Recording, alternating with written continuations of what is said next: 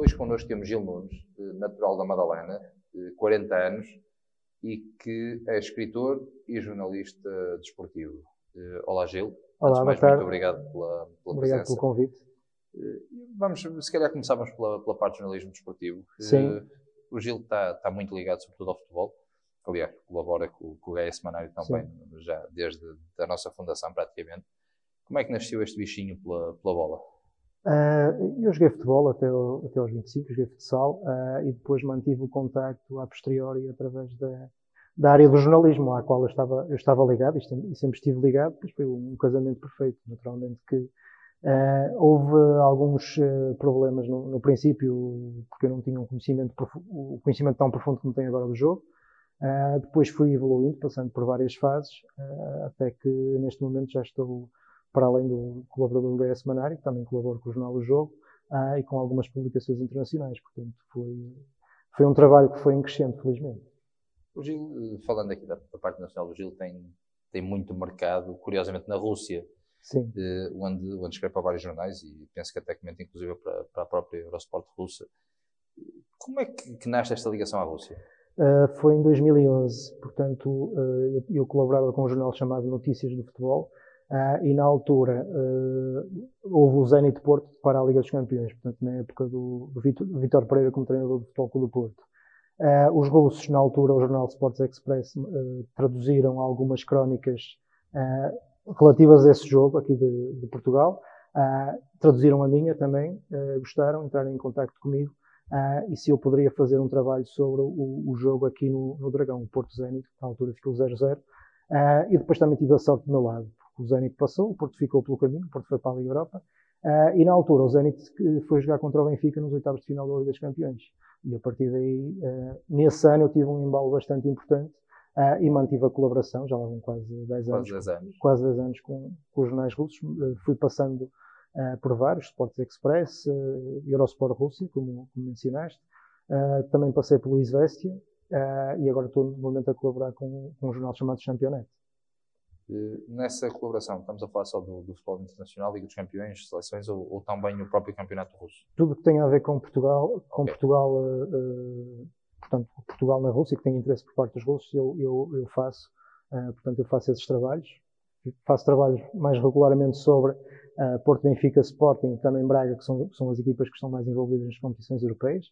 Lembro de ter, ter feito um trabalho que me agradou bastante, que foi sobre o Passos de Ferreira, quando o Passos de Ferreira eh, foi jogar contra o Zenit para, para a eliminatória da Liga dos Campeões. Dado que eles não conheciam Passos de Ferreira, eh, falar um bocadinho da cidade, da ligação aos castores, da ligação aos móveis, deu-me deu um certo, eh, um certo prazer, eh, mas mantenho, portanto, sempre não é uma coisa eh, regular, mas sempre que sou chamado tento responder. Sendo-se acarinhado na Rússia? Ah, eu não tenho, não tenho naturalmente o mesmo feedback que tenho, que tenho aqui, mas pelo menos ah, eu pesquiso o meu nome no Google e aparecem vários, vários blogs da especialidade, em vários sites da especialidade, ah, e pelo menos a colaboração tem-se mantido regular, portanto eu penso que pelo menos o trabalho estará, estará a corresponder. Gil, em paralelo com, com esta parte do jornalismo desportivo, tens, eh, portanto, és escritor, tens Sim. já eh, várias obras. eh, Revalu dizia, Wolf, penso estou a dizer bem, Âmbito num saco de cimento, um coquetel em Alcatraz, filhas em pecado mormão, por aí fora, penso Fígado, pai de Deus é eletricista, os ingleses gostam de lampreis, são, são tudo títulos Sim. engraçados. Em busca do cyber comunista e, mais, e, pronto, e agora recentemente eh, a história do Rei Lever. Portanto, está aqui, estão aqui os outros. Eh, Aqui, então quase brincadeira, vou começar para te perguntar eh, como é que nascem estes títulos? Ah, os títulos, eu tento fazer títulos diferentes. Eles são Ah, todos pelo da menos na caixa, altura por assim pensava, dizer. pensava ter títulos fora da caixa e eu se calhar agora ah, vou fazer algumas afinações e o título do meu próximo trabalho será mais convencional, por assim dizer. Ah, se bem que o título ainda não esteja, não esteja fechado. O título, de facto, é uma boa forma, tal como acontece no jornalismo, de chamar, de chamar os leitores e de captar a, a- a atenção dos leitores. Mas, naturalmente, que os títulos também não podem responder por si. Ah, em relação a este último trabalho, a história do Rei de Lever, ah, de facto, tem um certo contexto, hum, eh, portanto, um contexto geográfico. Todos os meus, todos os meus trabalhos têm, eh, eh, têm espaços naturais. Têm, eh, já falei da Ilha do Corvo, já falei de Lisboa, já falei de, de Sagres, por exemplo, em muitos trabalhos, hum, que são locais que são adequados à, à própria narrativa. E o ver também é adequado à própria narrativa. Eu, eu costumo dizer, então, de brincadeira, que eu não poderia ter escrito a história do rei de Mafamudo porque eh, não, faria, eh, não faria sentido, para quem lê o livro percebe, em termos da, da, narrativa e daquilo, daquilo que se passa. E o que é este Rei de Louver? o Rei de Louver é, portanto, é um trabalho que, só para contextualizar, para as pessoas perceberem, eu gosto muito de literatura inglesa e é um trabalho que quem leu três livros da Agatha Christie, nomeadamente os crimes de, de ABC, uh, consegue perceber uh, consegue perceber o criminoso, consegue perceber tudo tudo aquilo que se passou. Portanto, eu ainda não sou, eu não diria um expert, mas não, não sou um romancista policial. Naturalmente tenho que começar por aquilo que me agrada e tentar expandir esse trabalho para ver se consigo atingir o nível que eu que eu quero. Portanto, isto é um, é um, trabalho com muita literatura inglesa camuflada, com muita sátira também. Uh, as, próprias, as próprias representações políticas que estão aí estão muito ligadas à, à sátira inglesa ou ao nonsense inglês. Um, o próprio Boris Johnson, de uma forma camuflada, está aí, que, é um, que é um, em termos de personagem, o Boris Johnson é um, é um personagem bastante rico. Um, e a história nasce por aí, e nasce por um, uma espécie de uma autocrítica que eu fiz nos meus trabalhos anteriores, uh, em que tinha que ir ao Google Maps para, para conhecer melhor as, os locais. Naturalmente eu já tinha passado por, por todos os locais onde, onde, onde, onde, mencionei os meus trabalhos anteriores, uh, mas agora queria ter um local que, que, com o qual me identificasse, com o qual, uh, portanto, representar a minha terra, espaços que eu conheço, as ruas, um, as vielas, portanto, que eu conheço mais ao pormenor. Para quem não, não leu o livro, mas o Rei de Louver não é ninguém em particular. Uh, não é ninguém, é totalmente fictício, totalmente fictício, é 100% fictício, uh, portanto não é ninguém em particular, até uh, comentava em off contigo, na altura, uh, passavam uns tempos, me disseram se eu estava a retratar um chinês que havia lá em Lever, eu não, não tinha ideia que havia uns chineses em Lever, não, não faço ideia, não há ninguém em particular, é tudo uma ficção, com a base que eu referi há pouco, da, da literatura inglesa, Lever foi escolhida pelo contexto geográfico, sobretudo, pelo, pelo contexto eu ter, que querer ter algo que me dissesse uma, um, uma uma freguesia da minha terra ou identificar-me com a minha terra uh, e dentro da minha terra, dentro desse boião, ter que escolher um local que geograficamente se adaptasse à, à narrativa do livro. Gil, olhando para, para, os teus últimos uh, livros, tu estavas a escrever mais ou menos de dois em dois, de três em três Sim. anos. Portanto, saiu o Rei de Louver em 2018, meteu-se a pandemia.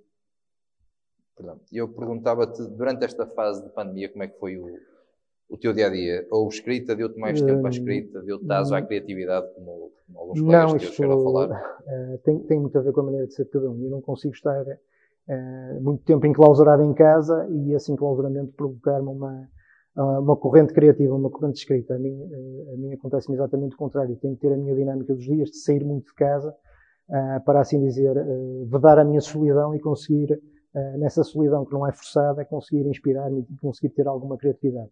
No caso do confinamento, foi, uh, aconteceu-me exatamente o contrário. Um misto de preguiça e um misto de ser uma coisa que não tem, que não tem a ver com a minha maneira de ser. Portanto, houve ali um bloqueio que agora, felizmente, está a ser desbloqueado. Uh, e é, é, extremamente positivo. Eu tive 34 dias, contei, parecia aquele, aquele preso que está, está, a apontar as coisas na parede, 34 dias confinado, que de facto foi um sofrimento. É porque, se, e se me permites, nós conhecemos claro. fora, fora disto, tu és uma pessoa uh, ligada, que faz, que faz corrida, que faz trails, que, que, que normalmente quem, quem te conhece, quem, por exemplo, te acompanha nas redes sociais, estás constantemente no meio da natureza, estar em casa é um contrassenso autêntico. Para ti é completamente estás fora uh, do teu meio. Sim, eu gosto de estar em casa também, mas gosto de ter o equilíbrio com o que faço uh, no exterior e, de facto, esse equilíbrio não, não existiu. Uh, naturalmente que procurei. O facto de saberes foram 34 dias é elucidativo. Foi, foi elucidativo, por várias razões. Tive quatro, 34 dias isolado e, e, foram, foram dias de, de, algum sofrimento em que eu aproveitei para ler, aproveitei para, para, conhecer, por exemplo, História de Portugal, que era uma área que eu via que, uh, que eu conseguia ter algum domínio sobre algumas matérias internacionais, mas via quando as pessoas falavam comigo de História de Portugal eu tinha algumas carências. Aproveitei para estudar muito sobre História de Portugal, por exemplo, aproveitei para para ler muito também uh, uh, alguns, alguns autores internacionais, para ver, para me, para atualizar o meu, uh, meu conhecimento também sobre cinema, mas naturalmente que em 34 dias, sem, sem ter essa, esse bichinho de andar cá fora, é, é muito complicado. Gil, voltando sim. aqui ao Rei de Louver, como é que está a ser a aceitação deste último livro? Eu, sim, teve uma aceitação... Comparado aos outros, está a ter uma, maior, muito maior, muito maior, sobretudo aqui em Gaia, por, por todas as razões. Uh, mas não só em Gaia, portanto, mesmo a nível nacional, eu tive, agora naturalmente que já passaram, já passou algum tempo, uh, e naturalmente que não tenho a mesma, a mesma sensibilidade para saber se, se a aceitação se mantém ou não. Uh, a aceitação foi positiva, naturalmente que, que houve muita gente curiosa para tentar desvendar um bocadinho do livro e porque é que eu pus Lavera e não pus Costume, ou não pus Olival, ou não pus uh, Vintes, ou não pus Sedefeita. As pessoas que leem o livro percebem que é, que é pelo contexto geográfico. o que eu noto é que ainda há muita aceitação e o meu nome como autor ainda está muito ligado ao livro, que é, que é positivo. naturalmente que agora espero que o meu novo trabalho seja, seja melhorado uh, e dê uma nova dinâmica também uh, para, para continuar a evoluir. Então. levantar uma pontinha do véu desse novo trabalho? Uh, posso, posso dizer que é um trabalho que, que é um bocadinho menos surrealista que os outros, é uma história mais, eu não vou procurar, vou tentar criar uma intriga que cause alguma curiosidade ao, ao, leitor, portanto vai ter, vai ter a Galiza pelo meio, vai ter aqui o Norte de Portugal pelo meio, Uh, vai ter uma, uma história, uh, portanto, uma história de amor que se vai verificar que, que, se vai revelar como uma história que, que vai esconder, uh, portanto, algumas, algumas questões mais, mais profundas. Portanto, não será, portanto, em termos de narrativa, será uma narrativa mais lenta, com, mais, com uma ponderação maior, com, com portanto, com ligação a, temas mais profundos, mas vou tentar que seja uma narrativa muito rápida, uh, aliás, que, como tem sido o meu estilo, mas penso que será um trabalho mais trabalhado a nível de pormenor. Sim. Como qualquer outro autor, acaba por haver uma evolução ao longo, ao longo dos tempos. eu espero que sim, aconteceu no jornalismo desportivo também, e, e tive ali... Mesmo a nossa maturidade vai, vai mudando, Obviamente, sim, sim, sim, sim, portanto, eu também vou percebendo onde é que tenho que melhorar e, e o que é que tenho que, que manter, e esse trabalho será muito, sobretudo um trabalho mais de detalhe. Uh, acho que falhou aqui neste, no Rei do Laver, faltou aqui um pouco de força às personagens. Uh, havia uma grande força em termos de espaço, na minha opinião, e uma, pouca força em termos de personagens. Eu agora vou tentar equilibrar mais a balança, portanto, dar um bocadinho mais a. sim. Quando sentas para escrever, como é que. Como é que muda o chip entre o futebol e, e a escrita?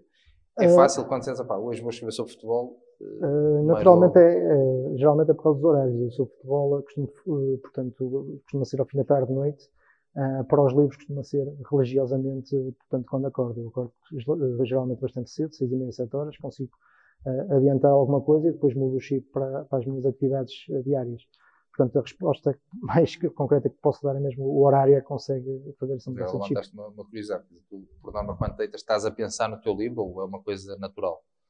Não, é uma coisa natural que acaba por advir do trabalho. Eu tenho o livro todo pensado uh, num caderno à parte, que, que, tem lá os tópicos de, e o caminho que eu quero, que eu quero trilhar, e depois vai-me aparecendo, em termos de escrita, vai-me aparecendo tudo aquilo que eu. As palavras vão-me aparecendo para eu descrever aquilo que eu, que eu quero, portanto, não me desvio muito daquilo que é o meu, meu rascunho, uh, e depois vou, uh, vou acompanhando em termos de, de escrita. Desviando-nos um bocadinho Sim, claro. do, nosso tema está muito na moda as pessoas usarem o, o termo que não têm tempo. Eu estou aqui a falar contigo, uh, escreves, tens jornalismo desportivo, uh, corres, fazes trailers, uh, tens o teu trabalho no uhum. dia a dia. Como é que há tempo para tudo? há tempo para tudo, não tendo uma. Bem, eu, sei, eu gosto de ser assim, portanto, gosto, não gosto de estar, eu não sou aquele médico de especialidade, gosto mais de ser o, o médico de cirurgia geral. Uh, e gosto de ter uh, um bocadinho de tempo para cada, não fazer as coisas compulsivamente, não fazer as coisas, um, portanto, de uma forma fanática. Eu sou muito contra fanatismos. Uh, e tentar fazer umas coisas de forma equilibrada, tentar equilibrar o tempo da melhor maneira que sei, e também para, para, a minha vida pessoal, para ter uma vida equilibrada. E, eu diria, eu não sei se durmo muito ou se durmo pouco, mas também não estou muito preocupado com isso. Naturalmente, quando eu digo que é religiosamente que escrevo todos os dias, é, é, um bocadinho mentira, porque há dias que, claro. não, que não escrevo. Ou a inspiração não está sempre connosco. Exatamente, ou há dias que, que faço uma atividade física mais, eh, mais forte e, não, e no dia a seguir já, já corto na, na escrita, ou, ou, ao contrário, quando estou mais tempo em casa, neste momento com a dinâmica de entrar, entrar e sair de casa é mais possível. Portanto, isto não é uma coisa, é uma coisa muito flexível, naturalmente, e vai ter tempo para tudo. Eu, para terminar, fazia-te apenas duas questões. A primeira, onde é que podemos encontrar as tuas obras? Uh, portanto, estão nas, uh, nas livrarias, de, portanto, em várias livrarias de todo o país. Uh, portanto, penso que nas grandes superfícies, ou estarão naquelas prateleiras mais, mais escondidas, porque agora não, estarão, não estarão em plano de destaque, mas em, nas livrarias de todo o país estarão. eu não vou fazer publicidade ao nome das livrarias, mas sim, mas encontram-se com, sobretudo, o Rei de Oliveira e os ingleses gostam Lamprey, que foram aqueles livros que eu tive uma maior aceitação e uma maior adesão. Eh, para terminar, e, e, e até porque é, é, é, a tua colaboração connosco mais antiga, eh, entrávamos agora se calhar um bocado no mundo da bola e eu pedia-te, eh, sem preparação, não estava nada combinado, Sim. que me digas uma, a tua previsão para o que vai ser este, este campeonato nacional. A minha previsão para o que vai ser este campeonato nacional. Portanto, temos um campeonato que, que tem sido um campeonato muito equilibrado. Uh, portanto, temos, temos naturalmente três equipas que. Isto, isto ainda, é, há o fator Europa que vai, vai condicionar muito. Portanto, como é que as equipas vão fazer a gestão uh, depois das competições europeias? Achas que vão conseguir seguir em frente os três? Acho que os o Benfica. Três, os quatro. Uh, portanto, acho que o Benfica tem uma equipa que, que, já foi preparada do ano passado para vencer o campeonato este ano. Portanto, o Benfica teve uma equipa de dois blocos no ano passado, simplificando muito a questão, e que este ano apostou muito na, num bloco único que tenta, tenta conquistar o campeonato. O Porto, em termos coletivos, é provavelmente a equipa com as rotinas mais assimiladas, uh, com uma equipa mais bem preparada para jogar na Europa e com uma equipa com mais propensão para triunfar na Europa. Penso que, aquilo que aconteceu contra o Liverpool uh, foi uma questão muito pontual. Uh, o Sporting está a crescer na Europa. O Sporting cresceu muito nos, nos últimos, nos últimos tempos. Tem uma equipa muito jovem e é uma equipa que, se tiver a retaguarda em termos de jogadores necessários, é uma equipa que também, e esta vitória contra o Besiktas evidenciou isso, é uma equipa que tem muito potencial para crescer e faço a, a ressalva do Sarabia, acho que é uma contratação decisiva, que é um jogador que tem tudo para ser um dos melhores jogadores, se não o melhor da, uh, do campeonato português. Uh, e apesar deste equilíbrio todo, ressalvo também algumas equipas que eu gosto muito de jogar, como por exemplo o Estoril Praia, uh, o Portimonense, o Gil Vicente, que tem uma equipa, apesar de um, de um orçamento muito baixo, uma equipa muito interessante. portanto, também é um campeonato que está muito assente em treinadores de muita qualidade e que tem tudo para, para ser um campeonato uh, muito, muito equilibrado. Eu tenho um favorito para, para, vencer, para vencer a prova, mas não, não vou revelar. Uh, mas uh, seja como for, acho que os condimentos estão lançados e os dados estão lançados. Gil, muito obrigado, ah, obrigado pela, pela, presença mais uma vez. E olha, é um prazer ter, foi um prazer ter-te connosco, é um prazer ter-te a colaborar con, connosco. Muito obrigado. Tudo bom. Muito obrigado. Obrigado.